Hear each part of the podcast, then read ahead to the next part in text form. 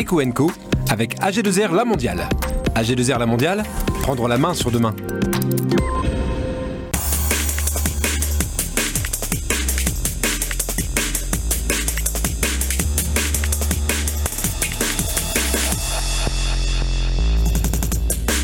Nous pourrons partir au ski à Noël. Henri Giscard d'Estaing, le président du Club Med, de passage dans la région, est l'invité d'Eco Co. Alors la résilience, lui, connaît. Hein. Après des mois de fermeture euh, totale, on parle avec lui euh, digitalisation du parcours client, transformation et aussi marché du tourisme haut de gamme. Il a créé 27 clubs business en France. Le Valenciennois Olivier Talbert continue son développement. Les clubs d'affaires ont plus que jamais la cote car les entrepreneurs ont énormément besoin de collectifs et de rencontres. Il a été le penseur du développement de la métropole lilloise dans les années 90. L'universitaire Jean-François Stevens rebelote avec un ouvrage euh, sur les fondamentaux de l'économie dans un monde en bifurcation. Bienvenue, c'est Ecoenco.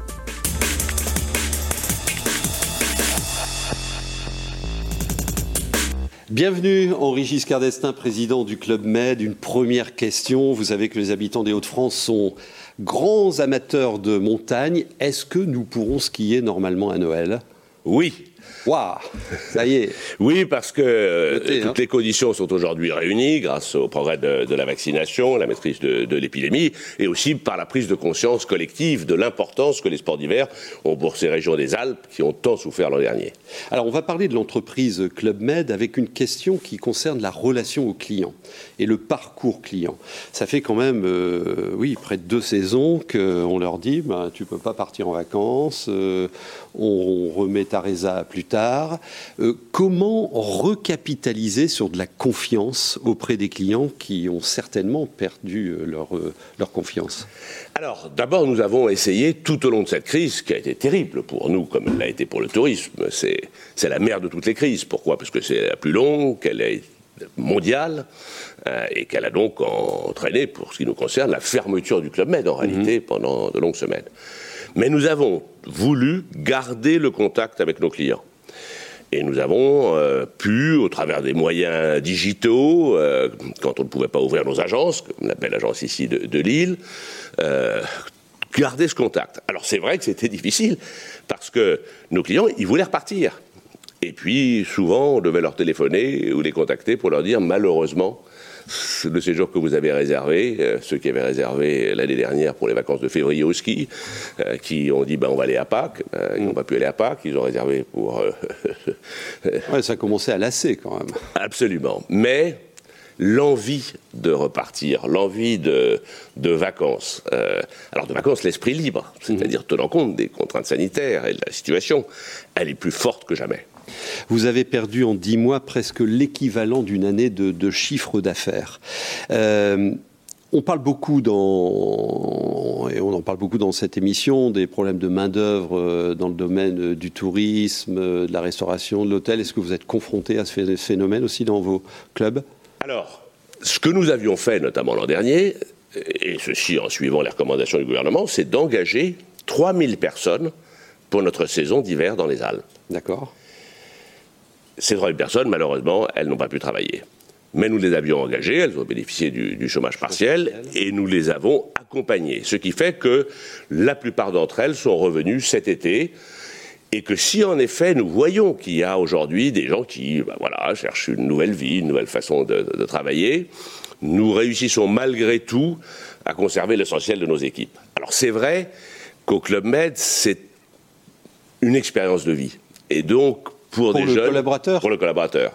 C'est, c'est une, c'est pas seulement un, un métier ou un travail, c'est une expérience de vie.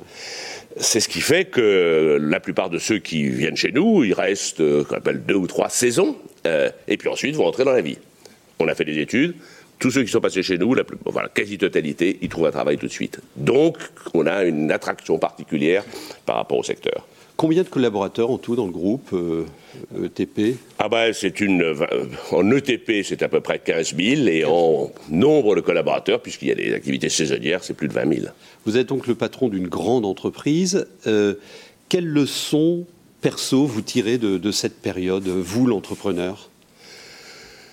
Que dans ces moments-là, le rôle de l'entrepreneur, c'est bien sûr de prendre des décisions. Il a fallu en prendre beaucoup, et des décisions très pénibles en ce qui nous concerne, puisqu'il a fallu fermer nos clubs, euh, s'occuper de nos collaborateurs, de nos clients, comme on le disait tout à l'heure, d'abord les rapatrier, assurer leur sécurité. Donc prendre beaucoup de décisions, le faire avec un nouveau mode de travail, le télétravail, puisque euh, nous étions confinés comme tout le monde, et puis garder le contact. Dans le fond, dans ces périodes, l'inquiétude, l'angoisse parfois euh, est très forte.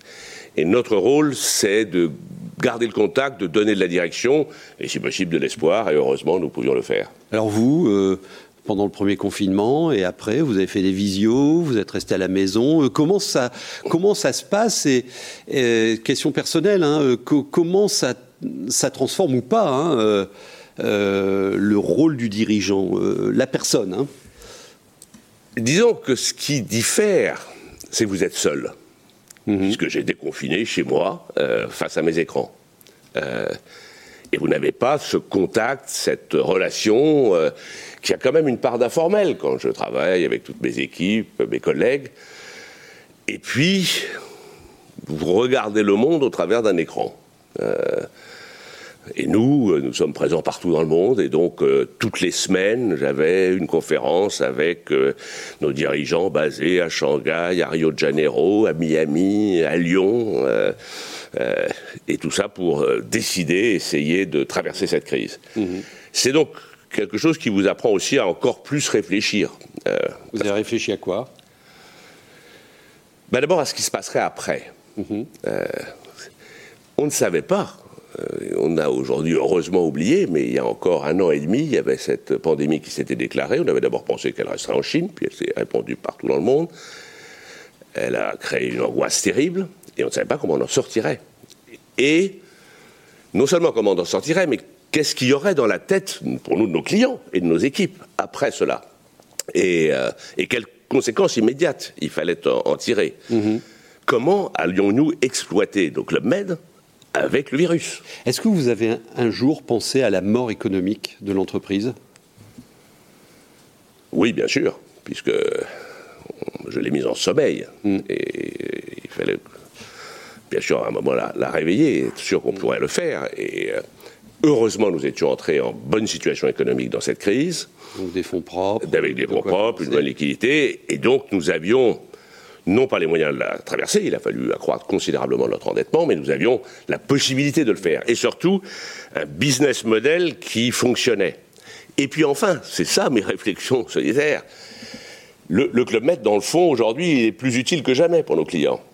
Parce qu'il apporte cet euh, esprit libre, cette sécurité de l'esprit, pour les familles en particulier qui veulent voyager, mhm. dans un environnement qui reste compliqué avec les changements de règles, les frontières qui s'ouvrent, qui se ferment.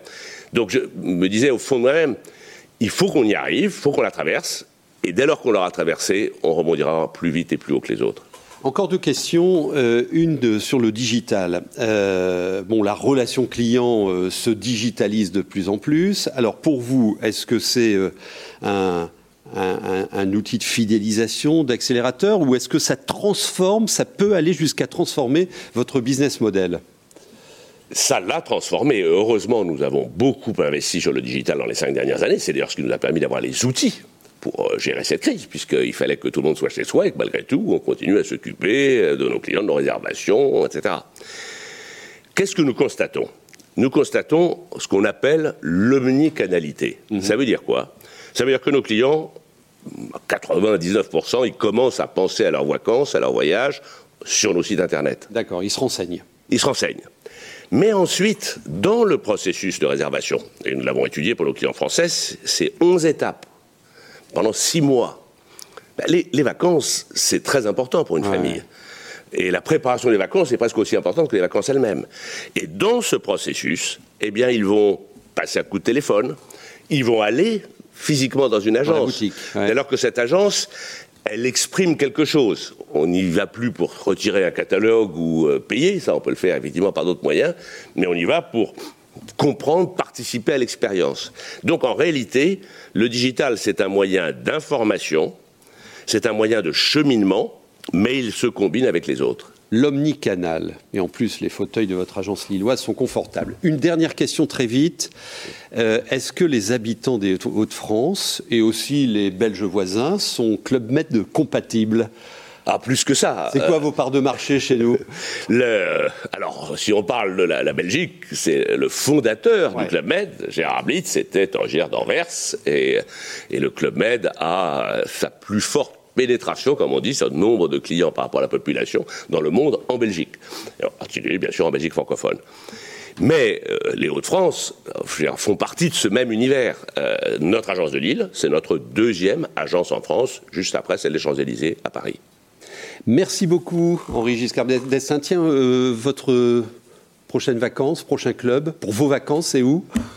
Je suis en train d'y réfléchir, mais il faut que je me dépêche parce qu'il reste de moins en moins de place. Et à l'agence de Lille. Merci à vous.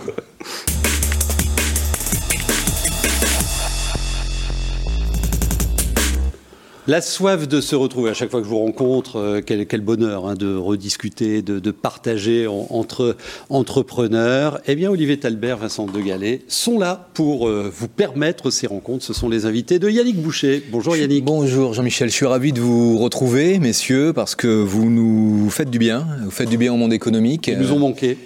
C'est un petit peu ça l'idée quand même, parce qu'on insiste beaucoup sur la région nord, la région des réseaux, euh, la, région du faire ensemble, du collectif. Euh. on a une tradition de clubs d'entreprise dans la région, euh, mais il s'est passé quelque chose il y a quelques années avec les clubs business, une nouvelle génération de clubs. Des clubs, on dit quoi? Clubs d'opportunités, clubs de rencontres, club d'échange. Ça a commencé à Valenciennes. Ça a commencé à Valenciennes en 2013, en effet, et on se résume tout simplement, on est des créateurs de liens. Vous savez, aujourd'hui, c'est simple, c'est plutôt d'aller chercher de la sous-traitance à l'autre bout de la France ou à l'autre bout de l'Europe. À côté de chez vous, il y a peut-être une entreprise qui fabrique ce que vous cherchez. L'idée de base, elle a démarré. On ne connaît pas son voisin. On ne connaît pas son voisin et quand on est un petit peu curieux, quand on sait mettre en relation euh, différentes personnes, c'est un vrai, euh, un vrai savoir-faire. Et aujourd'hui, on a essayé de, le structurer et d'en faire une, une belle entreprise aujourd'hui. Que des dirigeants que des dirigeants décideurs. Combien de décideurs aujourd'hui dans vos clubs On a, 27 dans 27 sur la France, 2000 membres, d'accord. Et notre objectif, c'est d'avoir une cinquantaine de clubs d'ici 2025. Voilà. Et euh, alors vous déclinez Eno Business Club, Artois Business Club. Le Flandre Business Club, donc sont des, clubs en propre. Et puis ensuite, maintenant, on a ouvert tout un réseau euh, national en franchise, parce que chaque euh, manager a deux, trois, voire plusieurs clubs à diriger. Alors, avant le Covid, que venaient chercher tous ces chefs d'entreprise chez vous est-ce que c'est du pur business Est-ce que c'est de la relation Est-ce que c'est du moral des troupes euh, On est bien, on, souffre ensemble, on est bien ensemble. Euh, voilà. Et est-ce que le Covid a changé un peu la donne? Est-ce que vous avez de nouveaux, nouveaux types de questions qui vous sont posées aujourd'hui? Alors, je, je, vais répondre et puis je laisserai la parole à Vincent. Mais aujourd'hui, on a trois types de membres. On a celui qui vient aujourd'hui pour le pur business, donc ce qui représente à peu près 10-15% de nos membres.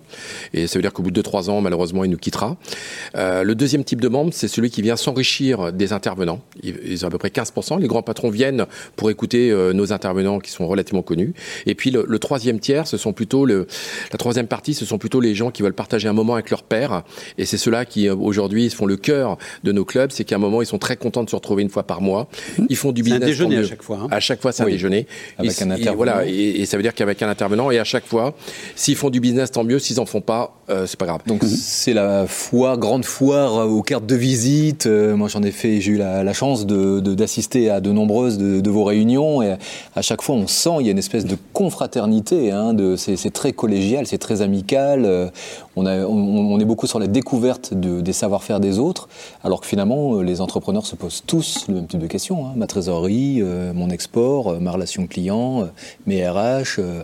Oui, alors surtout ce qui a fait vraiment la différence avec notre réseau et celui des autres, c'est aujourd'hui on est très professionnel.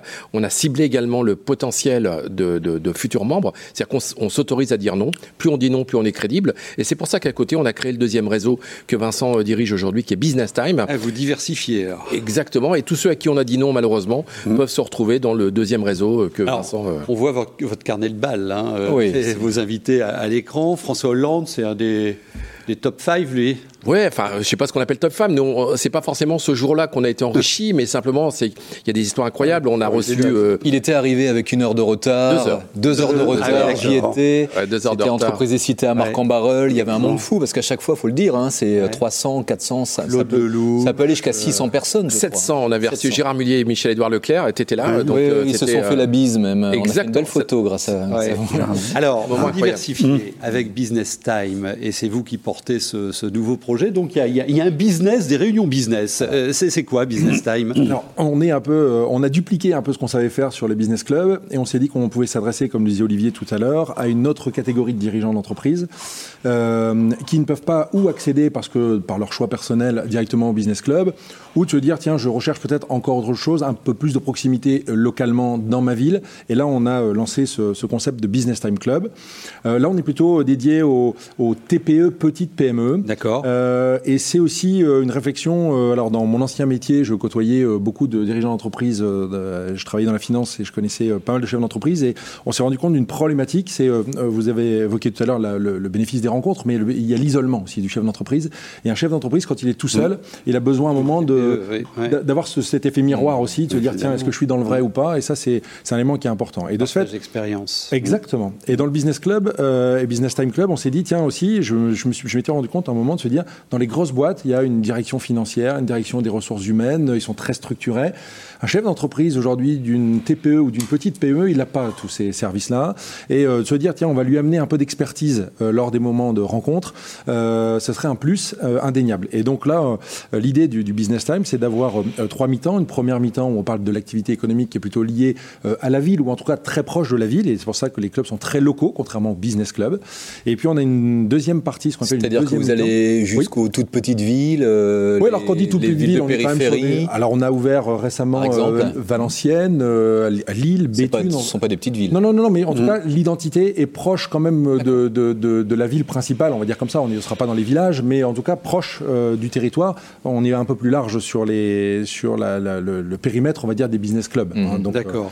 euh, et donc, dans cette deuxième mi-temps, on, on fait à chaque fois venir un expert euh, sur une thématique euh, particulière. Ça peut être euh, sur les modalités de financement, par exemple, de, de- de véhicules. Ça peut être euh, sur les couvertures d'assurance. Ça peut être sur la monétique. Enfin, sur tout ce qu'on peut imaginer. Mais en tout cas, qui soit utile au chef d'entreprise. Et donc, c'est un expert qui vient pendant 30 minutes évoquer des sujets. Et ces sujets sont approfondis euh, en troisième mi-temps, qui, comme son nom l'indique, est le moment convivial du, du Business Time Club. Combien coûte l'adhésion en deux mots? Alors, euh, Alors pour le pour le réseau Business Club, c'est 1500 euros la cotise à l'année. d'accord. Et sur Business Time, on est à 980 euros l'année. Très vite, une dernière question. Oui, les prochains projets, les prochains invités, parce qu'il y a beaucoup de, de sportifs de très haut niveau qui passent chez vous. Euh, on, a, on a de l'amiral, on a Ouais. du général, on a du colonel, on a de, on a de tout en fait. Alors, ce qui hein, me fait du grand plaisir, ce qui me fait plaisir, Yannick, quand vous posez cette question, c'est que tout simplement, c'est qu'entre il y a 4-5 ans et aujourd'hui, bien, euh, avec beaucoup d'humilité, aujourd'hui, les intervenants nous appellent pour venir. Ça, c'est quand même assez nouveau.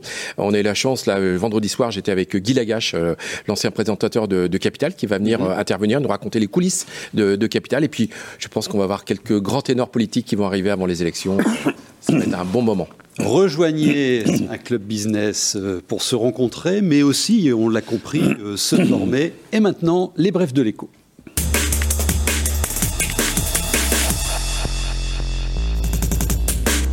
Brigitte Klinkerk, la ministre déléguée à l'insertion, était chez Vitamine T à Léquin, dans le Nord, il y a quelques jours. Elle a visité Confectio. C'est un atelier de confection textile local et inclusif qui est engagé en faveur de la relocalisation de l'industrie textile. Et dans sa besace, 7 millions et demi d'euros accordés dans le cadre du plan euh, de relance à l'inclusion et ce qui va permettre à Confectio de créer 750 nouveaux emplois. Avec 1 53 644 salariés du privé, c'est précis, recensés au deuxième trimestre 2021 par l'URSSAF, le Nord-Pas-de-Calais renoue après avec les quatre années d'avant-crise où notre région avait recréé des emplois. Sur l'ensemble des Hauts-de-France, ce sont 16 000 nouveaux emplois qui ont été gagnés, ce qui nous place dans le trio de tête des régions françaises les plus dynamiques. Et selon la Fédération nationale du transport routier, la FNTR, il manquerait entre 3 000 et 4 000 chauffeurs routiers dans les Hauts-de-France et les entreprises ont toutes les peines à recruter avec des difficultés qui sont présentes aussi chez les leaders du transport. 1000 offres ont été publiées depuis un mois sur le site de Pôle emploi. Alors vous pouvez aller le consulter, il y a du boulot.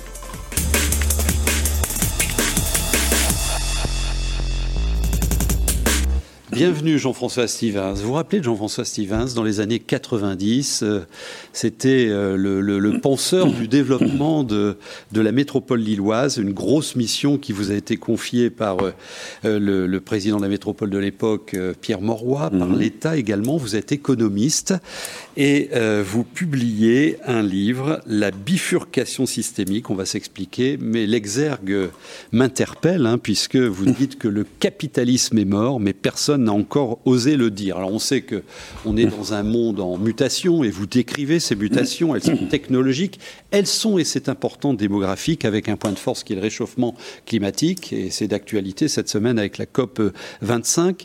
Vous expliquez aussi qu'on est euh, désormais sur une nouvelle logique de transaction de communication et non plus de, euh, sur euh, la production. Alors, quand vous annoncez que le capitalisme est mort, effectivement, le capitalisme industriel marchand euh, est, derrière nous, mais il s'est transformé, ce, capitalisme. Il est aujourd'hui numérique, il est chinois. C'est quoi l'autre visage du capitalisme? Ben, Il faut rappeler la base des définitions. Tout système est organisé afin de résoudre, de répondre à une question fondamentale qui se pose à la société humaine qui s'organise dans ses activités culturelles, économiques, sociales, etc., de façon à résoudre ce problème. Depuis la découverte du Nouveau Monde, depuis 1492, depuis le, les nouvelles, les grandes découvertes, mhm. la rareté, le facteur rare, c'était le capital. Et toutes les, nos sociétés se sont organisées par le mercantilisme d'abord, puis progressivement avec les révolutions industrielles, sur le capitalisme, de façon à accumuler le capital. Marx, euh, comme Adam Smith le disent très bien, ce qui limite le développement de l'industrie, c'est le capital. Et donc Marx a bien démontré comment nos sociétés se sont organisées pour euh, prélever la plus-value ou la valeur ajoutée, comme vous préférez, de façon à accumuler le capital. J'ai le sentiment qu'avec toutes les mutations contemporaines, dans tous les domaines de l'activité humaine, ce n'est plus le capital qui manque, il y a par contre une masse informe de capitaux flottants qui hier sur la planète en train de chercher désespérément où pouvoir investir en touchant du 10 à 15% ce qu'aucun fonds public ne peut auquel aucun fonds public ne peut répondre, ni aucune entreprise. Ce qui manque, c'est exactement ce que vous disiez tout à l'heure, ce sont les relations. C'est savoir que produire, avec qui produire, comment produire, pour quand produire Et ça, on ne trouve la réponse que non pas en ayant une masse de capital dans ses poches, mais en ayant une relation avec des experts qui travaillent ensemble et échangeant leurs données, leurs connaissances, permettent d'innover, de trouver une idée qui va se vendre. Ce qui se passe dans leur club. Oui, euh, est tout à fait à l'heure. Oui. C'est de l'or, c'est de l'investissement finalement. Parce que bah, le patron de Facebook, quand il a lancé sa boîte, il n'avait pas forcément besoin d'énormément de fonds propres. Hein. Oui, oui, oui. il n'y avait pas des hauts fourneaux à, installer. C'est ça que, que, vous décrivez. Et donc, du coup, ça engage, euh, et vous l'expliquez bien dans votre bouquin, une nouvelle répartition d'une nouvelle valeur. Précisez ça. Bah, c'est-à-dire la valeur, tout le monde était d'accord, la valeur c'est le travail. Alors, Jérémy Rifkin, qui est aussi l'auteur de la troisième révolution industrielle, qui, mobilise un peu dans la région, le montre bien. Il ne s'agit pas de dire que le travail va disparaître, parce que chacun a besoin encore de travail, d'activité et surtout de rémunération.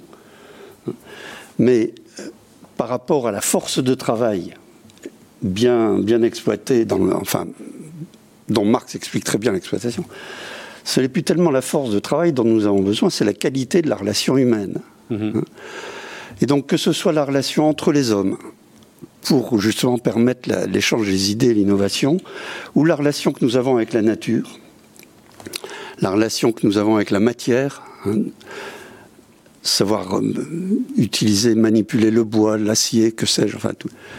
C'est fondamentalement la relation. Alors maintenant, je n'ai au XVIIIe siècle, il a fallu un, bon siècle pour que les économistes et sociologues et autres philosophes se mettent d'accord sur la valeur travail, sur comment le rémunérer, comment le définir, comment le rémunérer. Donc nous n'avons peut-être pas encore complètement résolu cette question. Comment rémunérer la qualité de la relation humaine avec les autres. Avec, Vous remettez d'ailleurs sur le tapis euh, le salaire universel. Oui. Et vous expliquez qu'on doit reprendre le débat pour euh, requalifier son caractère euh, redistributif lié à une participation, une activité socialement nécessaire. Yannick oui, j'ai peut-être une petite question euh, sur la redistribution des richesses, bah parce oui. que quand André Gortz, euh, le grand économiste de gauche, euh, disparu il y a une dizaine d'années, publiait La métamorphose du travail, Oui. il, il avait marqué quelques, quelques points dans l'imaginaire collectif, notamment français. Comment rémunérer la valeur de la relation, c'est exactement ça, c'est toute l'économie sociale et solidaire, Bien sûr. où l'utilité sociale prévaut sur la recherche du, du Mm. pur profit comme un but ultime. Est-ce que vous pensez qu'on on y va Euh, parce que ça fait quand même deux, trois générations qu'on entend parler de ces notions-là. Aujourd'hui, est-ce que vous pensez que ça se concrétise et que ça s'incarne dans des nouveaux modèles Et une réponse rapide.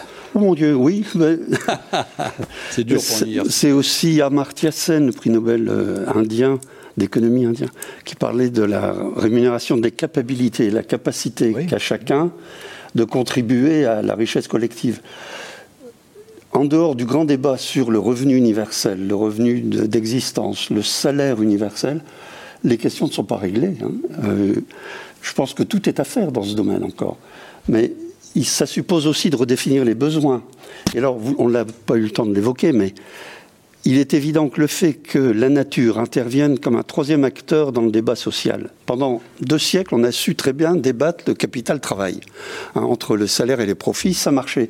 Voilà qu'un nouvel acteur arrive dans le jeu, la nature, qui demande sa part. Et ça va coûter. Et on le voit bien avec les- la hausse de l'énergie. Ce qui suppose une modification de, de nos revenus, de l'affectation de nos revenus, la redéfinition des besoins. Donc on n'est pas sorti de la solution ni théorique ni pratique, mais je pense que c'est le sens de, C'est le sens de comme il y a l'avenir. 30 ans, en fait. La Évidemment, hein. bifurcation systémique, Jean-François Stévins aux éditions Panthéon. J'aurais aimé vous poser la question de votre regard sur le développement de cette métropole. Vous reviendrez pour nous l'expliquer.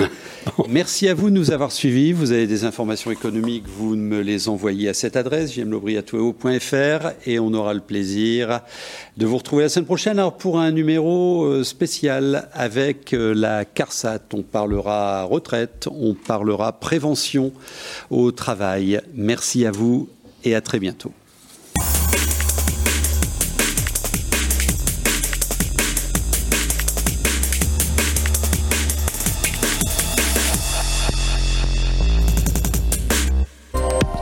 Eco Co avec AG2R La Mondiale. AG2R La Mondiale, prendre la main sur demain.